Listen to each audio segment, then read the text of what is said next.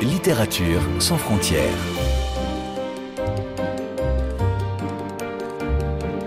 Catherine Fruchon-Toussaint. Fanny Renard. Bonjour à toutes et à tous.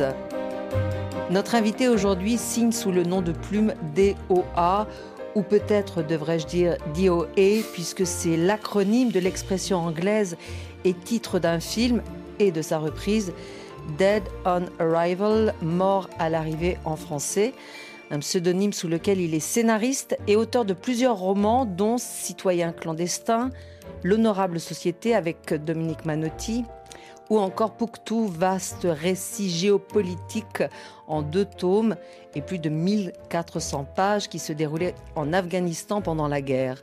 Il publie aujourd'hui un nouveau polar, né d'un scénario avec Michael Souhaité, intitulé Rétière, avec un S entre parenthèses, dans la collection La série noire chez Gallimard. Bonjour DOA. Bonjour.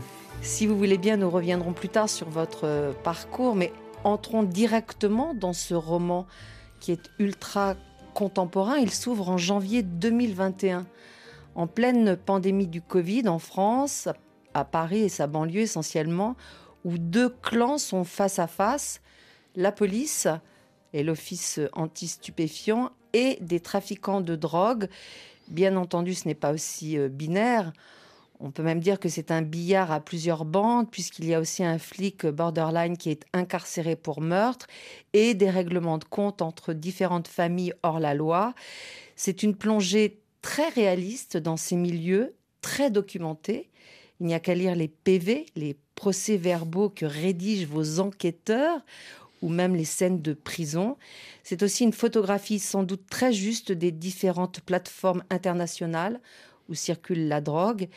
Et enfin, c'est un portrait très vif des différents protagonistes qui s'affrontent, se séduisent, se trahissent sur fond d'adrénaline maximum. Quel est votre projet avec Rétière DOA Et peut-être que en fait tout est dans le titre. Montrer que ces femmes et ces hommes sont tous prisonniers d'un filet qui les enserre jusqu'à la mort, peut-être comme dans les arènes où se battaient les gladiateurs? Alors oui, effectivement, le, le rétière, c'est ce gladiateur qui est armé d'un filet et d'un trident et qui cherche à capturer ses adversaires. Donc en fait, ils sont pas tant prisonniers d'un filet que cherchent à faire prisonnier des sentiments, des situations ou des gens euh, suivant euh, leur, leur, point de vue et leur point de départ respectif. Donc en fait, le principal projet du livre, c'est de raconter une bonne histoire. Son corollaire, c'est de le faire de la façon la plus vraisemblable possible. Après, le risque, quand on essaye d'aller vers une vraisemblance maximum, c'est qu'on peut rapidement euh, virer euh, soit à l'essai, ce qui n'est pas forcément toujours une réussite en matière de littérature, soit au message, et ce qui n'est pas du tout mon ambition. Donc euh, c'est vraiment raconter une bonne histoire de la façon la plus vraisemblable possible. Raconter une bonne histoire, je l'entends bien, et vous le faites bien d'ailleurs, mais elle est néanmoins dans un cadre très particulier. Donc, qu'est-ce qui vous fascine le plus ici? Est-ce que c'est l'amplitude du trafic de drogue ou, cette lutte obstinée que certains policiers n'ont de cesse de mener contre cette mafia? Je ne sais pas s'il y a une fascination. Il, se trouve que depuis des années, j'écris euh, sur, des endroits de crise, endroits au sens géographique, mais aussi au sens événementiel de crise, et que euh, je fais le constat euh, de façon euh, consciente ou inconsciente que la criminalité d'aujourd'hui, mais pas que la criminalité, tout un tas de phénomènes, euh, même politiques, voire terroristes, sont liés de près ou de loin du fait des masses d'argent qui circulent euh, autour de cette, cette forme particulière de criminalité au trafic de drogue. On le retrouve partout, le trafic de drogue. Et l'argent du trafic de drogue, on le retrouve aussi partout, dans l'économie officielle comme dans l'économie officieuse.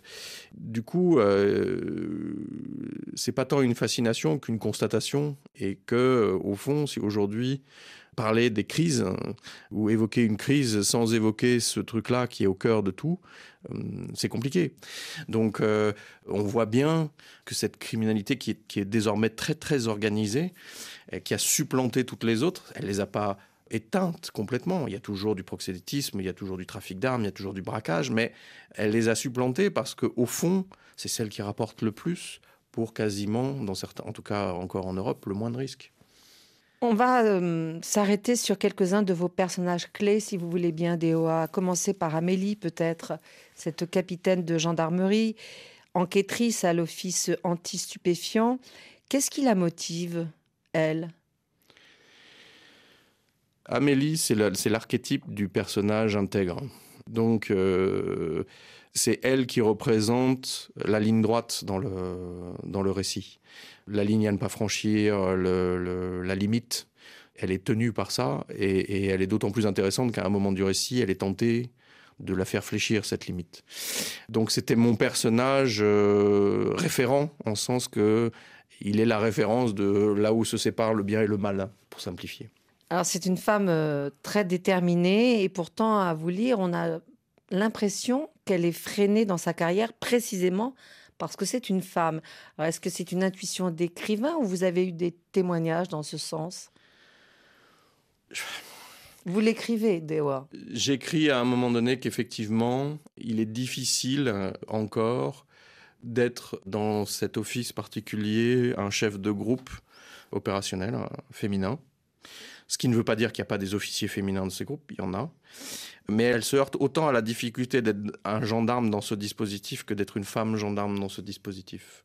Euh, je crois que les mentalités changent, mais il y, y, a des endroits où elles changent moins vite.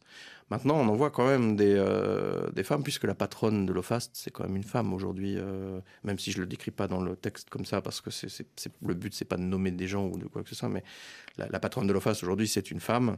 Il y a trois pôles à l'intérieur de l'OFAST, il y en a un qui est dirigé par une autre femme. Donc, euh, on voit qu'elles accèdent à des postes à responsabilité. Après, l'OFAST, c'est aussi un service qui est traversé par des réflexes qui sont plutôt anciens de façon de faire et de façon d'être qui sont plutôt anciennes. Donc euh, j'imagine, euh, et c'est là où je prends ma liberté d'écrivain, que parfois ça grince, ça coince.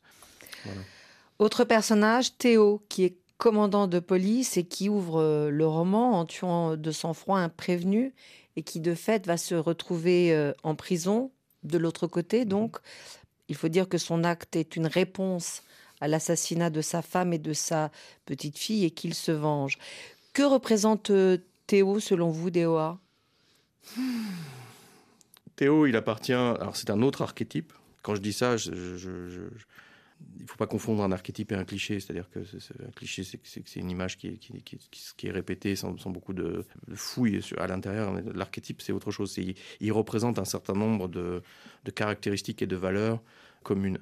Théo, c'est un peu euh, l'archétype euh, réel ou fantasmé euh, d'une certaine vision de la police à l'ancienne, hein, qui persiste chez, dans une certaine génération ou chez des gens qui ont été élevés dans certains services, mais qui a tendance à disparaître aussi parce que les jeunes générations, forcément, sont, sont plus élevées avec les, avec les mêmes valeurs. Donc, Théo, c'est un peu la, la, charnière entre deux mondes.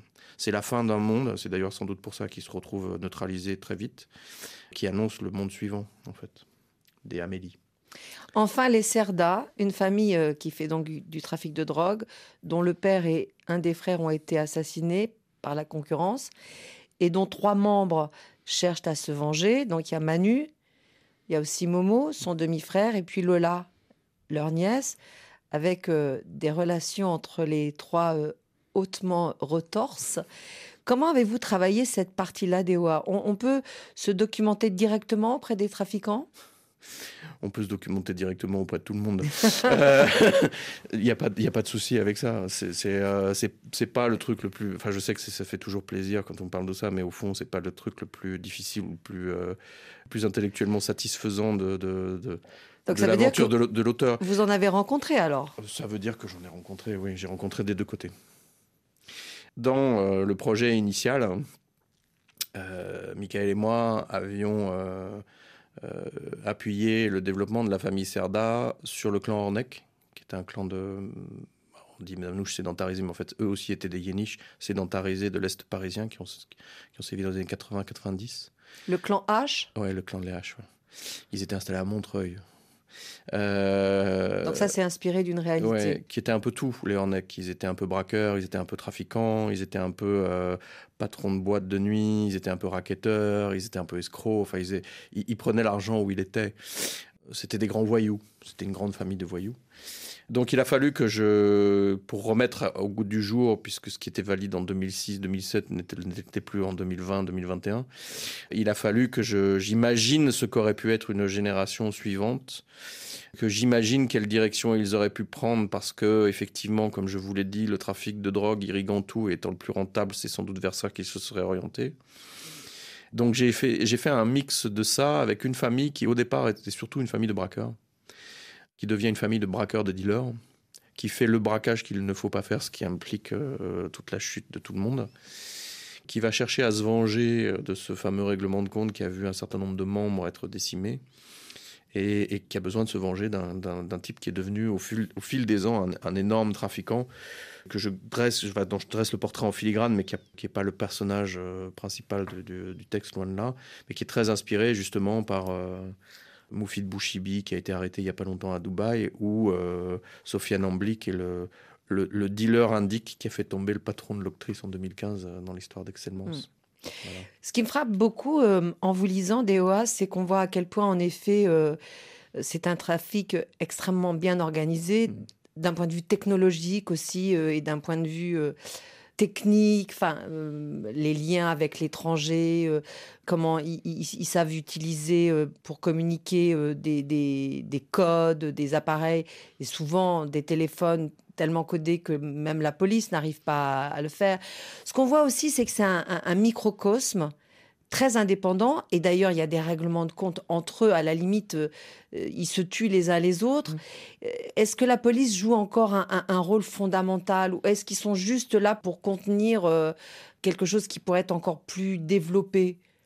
Bah, D'abord, la chose, elle est très développée. Elle est sans doute beaucoup plus développée qu'on ne veut bien le, dire ou le croire, parce que le, on nous annonce toujours chaque année des chiffres de saisie assez importants en, multipliant les tonnes. Enfin, faut, se rendre compte quand même que pour chaque tonne qu'on arrête, il y en a peut-être 10 ou 15 ou 100 qui passent suivant les différents euh, produits euh, à côté. Donc, euh, au Mexique, au bout d'un moment, ils en étaient arrivés à un stade, de, ils acceptaient de perdre un camion aux douanes, donc de le sacrifier pour qu'il y en ait 10 qui passent à côté pendant qu'ils arrêtaient le premier qui avait été sacrifié.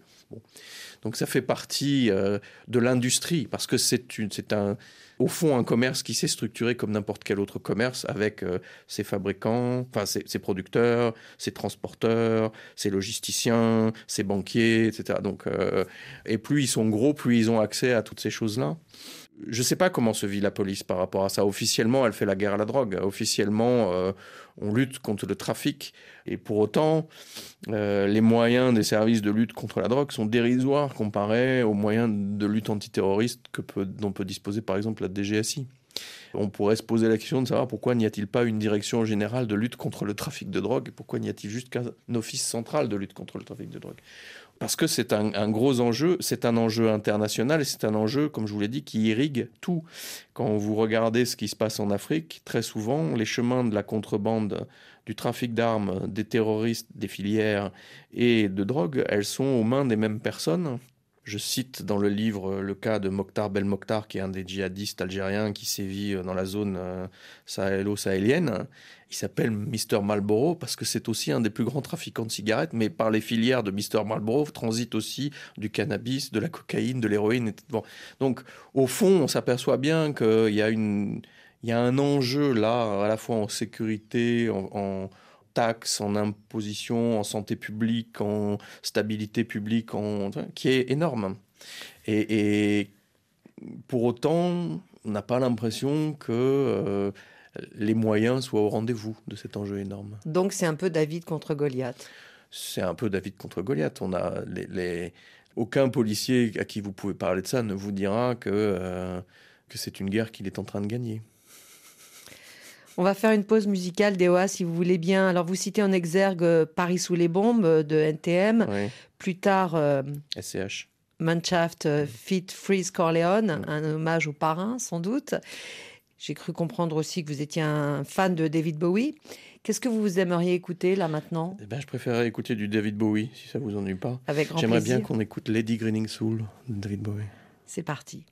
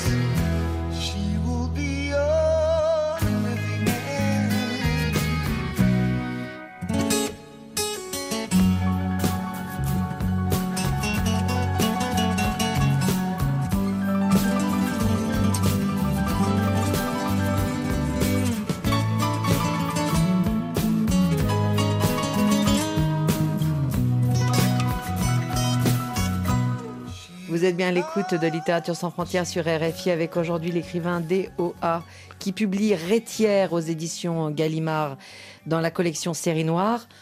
Un polar qui se déroule de nos jours en France, mhm. un combat à mort entre policiers et trafiquants de drogue sur fond de grands flous entre les frontières, le bien, le mal, la loi, le crime.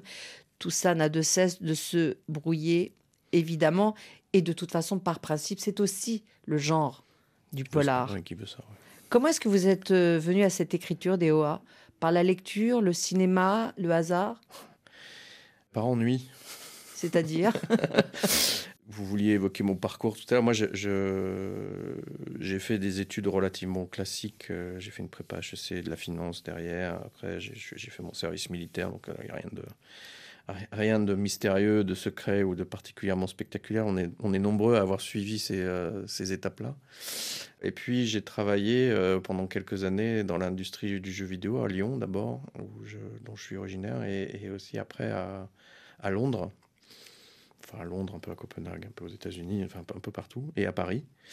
Et est arrivé un moment où euh, j'ai eu l'impression d'avoir fait le tour de ce que j'avais à faire à Londres. J'avais envie de changer un peu de, non pas forcément d'industrie, mais de job à l'intérieur de cette industrie, peut-être passer de l'autre côté de la barrière. J'étais du côté des éditeurs, donc c'était des gens qui, qui financent, qui suivent les projets euh, en matière de production et.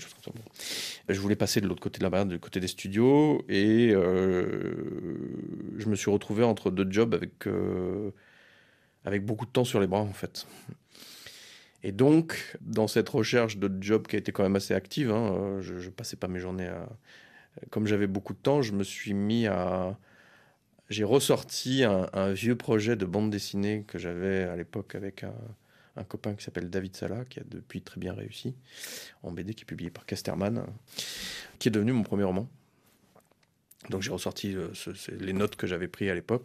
C'est quoi votre premier roman Les Fous d'Avril Les Fous d'Avril, oui. En 2004 En 2004, qui aurait dû être normalement publié en 2003 à la série Noire, période Patrick Rénal, mais finalement ça s'est fait euh, au Fleuve Noir chez Bénédicte Lombardo dans sa collection Rendez-vous ailleurs en 2004.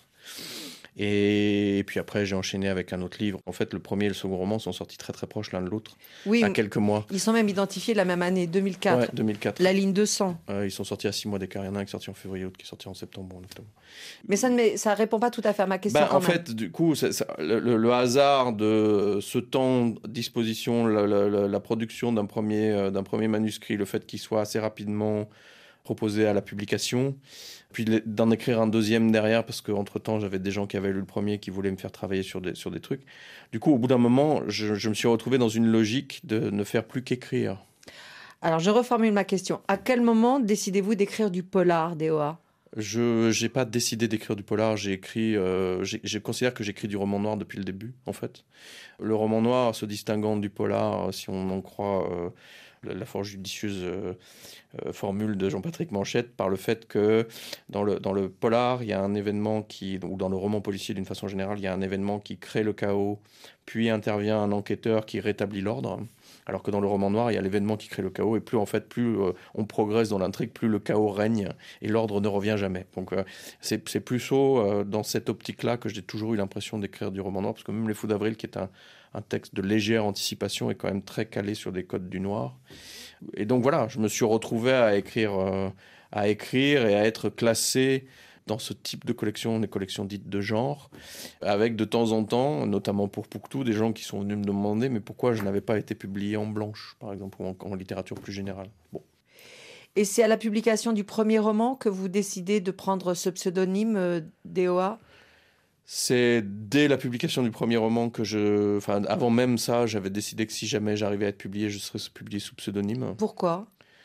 Parce que moi, je viens de. Comme je vous l'ai dit, je viens de l'industrie du jeu vidéo. Et très, très tôt dans l'industrie du jeu vidéo, j'ai été confronté à ce qui, est, ce qui est les ancêtres des réseaux sociaux aujourd'hui, c'est-à-dire les IRC, les forums, les chatrooms, les, euh, les blogs, les machins. Et qu'il y avait déjà à l'époque euh, énormément de, de, glissades et de violences verbales euh, qui s'exprimaient parfois sur les, chez les gens. Donc, euh, je me suis dit que si je devais avoir un nom qui traînait en public, il valait mieux que ce soit pas mon nom, mais que, reste, que je reste à distance, parce qu'au fond, je considère que D'abord, ma vie n'a rien d'extraordinaire, elle est ce qu'elle est. Elle est, elle est tout- par bien des aspects tout aussi normale que la plupart, de la, vie- de la plupart des vies des gens. Ça, c'est la, la- la première chose.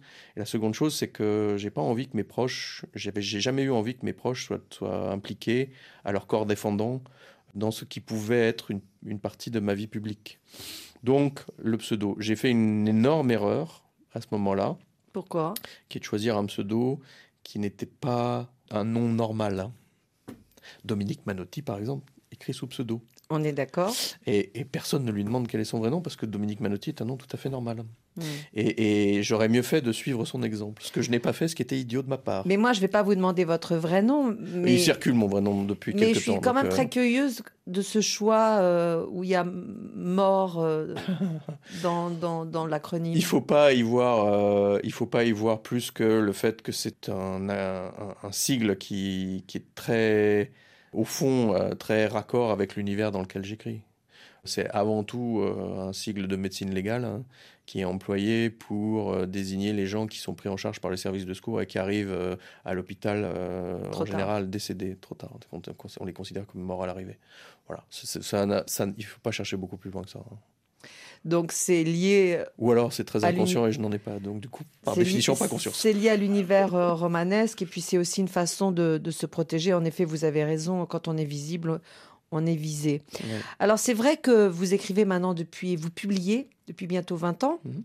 La société criminelle a changé en deux décennies, en tout cas depuis vos débuts. Comment est-ce que vous la suivez, cette évolution? Vous faites un travail de journaliste presque? Bah, je fais un travail de documentation sérieux, donc de ce point de vue-là, j'imagine qu'il est assez proche du travail que, font les journalistes, mais il est aussi assez proche du travail que peuvent faire des historiens. Alors évidemment pas avec les mêmes, euh, les mêmes contraintes académiques et les mêmes contraintes de vérité, je dirais, en sens que moi, je, je- je peux, euh, je peux me permettre de dériver euh, du réel pour la fiction. Bien sûr. Euh, Et ça veut dire que vous lisez beaucoup les journaux, vous scrutez, vous écoutez, vous... les gens ne se rendent enfin, parce que je, je- je travaille sur des milieux qui sont par définition des milieux occultes, euh, qui est une forme d'ésotérisme euh, euh, criminel hein, ou, ou de service. Ils ont l'impression que euh, forcément, euh, euh, au début, j'en étais. Et qu'après, euh, forcément, ce qui est vrai aussi, là pour le coup, il y a. Que vous en étiez quoi? Je comprends pas. Bah, que j'ai été membre des services. Moi, j'ai eu la réputation d'être euh, d'abord les RG, après euh, la DGSE, puis bon, voilà. Donc, mais c'est marrant, enfin, ça, ça, ça Bah, fait vous- partie du personnage. Vous n'auriez pas été le premier écrivain espion et inversement. Oui, mais il y en a des bien plus illustres que moi et qui ont été pour le coup de vrais espions. Mon travail, c'est beaucoup de transpiration en fait. hein. Je dirais que 90 ou 95% de toutes les informations que je fais remonter dans le cadre de mes, de mes recherches, qui sont donc sur tout support euh, possible et imaginable, sont ouvertes. C'est-à-dire qu'elles sont disponibles pour tout le monde. Il suffit de passer du temps à les chercher, à les recouper, à les lire, à les intégrer, à, les aligner avec d'autres. euh. Par exemple, quand j'ai euh, travaillé sur Pouctou, pour avoir une localisation exacte de tous les camps de la CIA en Afghanistan, j'ai fait un truc qui était assez simple. C'est que j'ai bénéficié d'une part du fait que la première chose après les douches que les Américains installaient dans tous leurs camps militaires, c'était euh, Internet, pour que le GI puisse communiquer avec leur famille. Ensuite, du fait que la plupart des GI n'étaient pas forcément conscients des euh, problématiques de sécurité et donc euh, avaient tendance à envoyer sur leurs blogs, sur Facebook, sur les trucs comme ça, de façon ouverte, des tas de photos des endroits où ils se trouvaient, de leur environnement immédiat, etc. etc. Et puis, par recoupement d'articles, j'ai su euh, de dossiers, euh, que ce soit, euh, je vois en ce moment, on utilise beaucoup les références, euh, comme référence le site qui s'appelle le- The Institute for the Research of War, qui est très utilisé pour la guerre en Ukraine. Bon, ça, ça fait partie des choses que j'ai consultées euh, assez régulièrement pour préparer Pouctou. Donc, avec par multiples recoupements sur des dossiers de West Point, de, la CIA, de, de- j'ai localisé les lieux des camps de la CIA.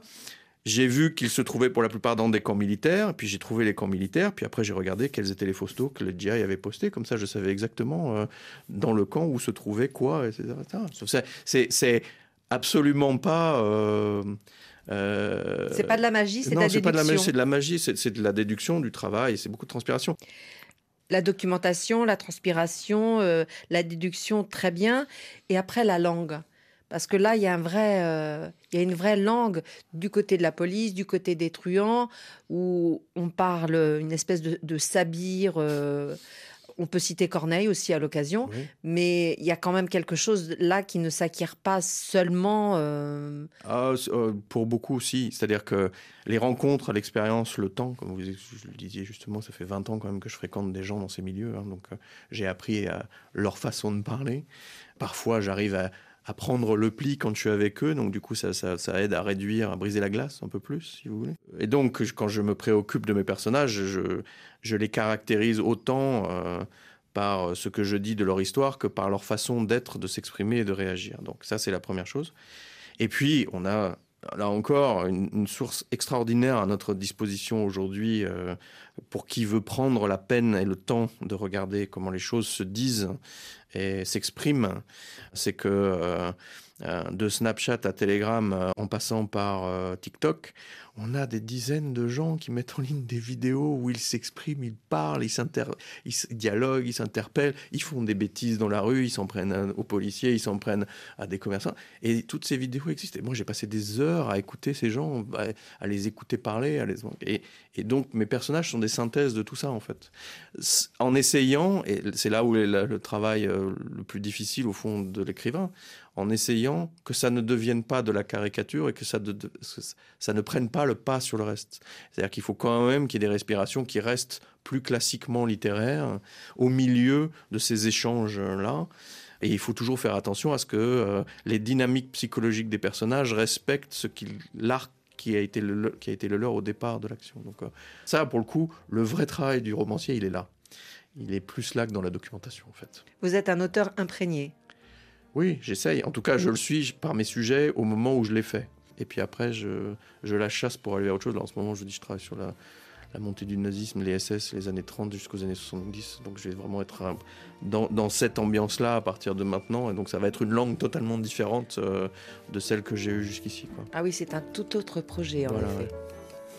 Eh bien, en attendant, on lit euh, Rétière. Merci. Merci beaucoup, DOA. C'est moi qui vous remercie de m'avoir reçu. Ce livre qui a donc euh, paru dans la collection euh, La série noire euh, Mhm. chez Gallimard. Merci. Et merci à Alice Ménard qui aujourd'hui a enregistré cette émission. Littérature sans frontières. Catherine Fruchon-Toussaint, Fanny Renard.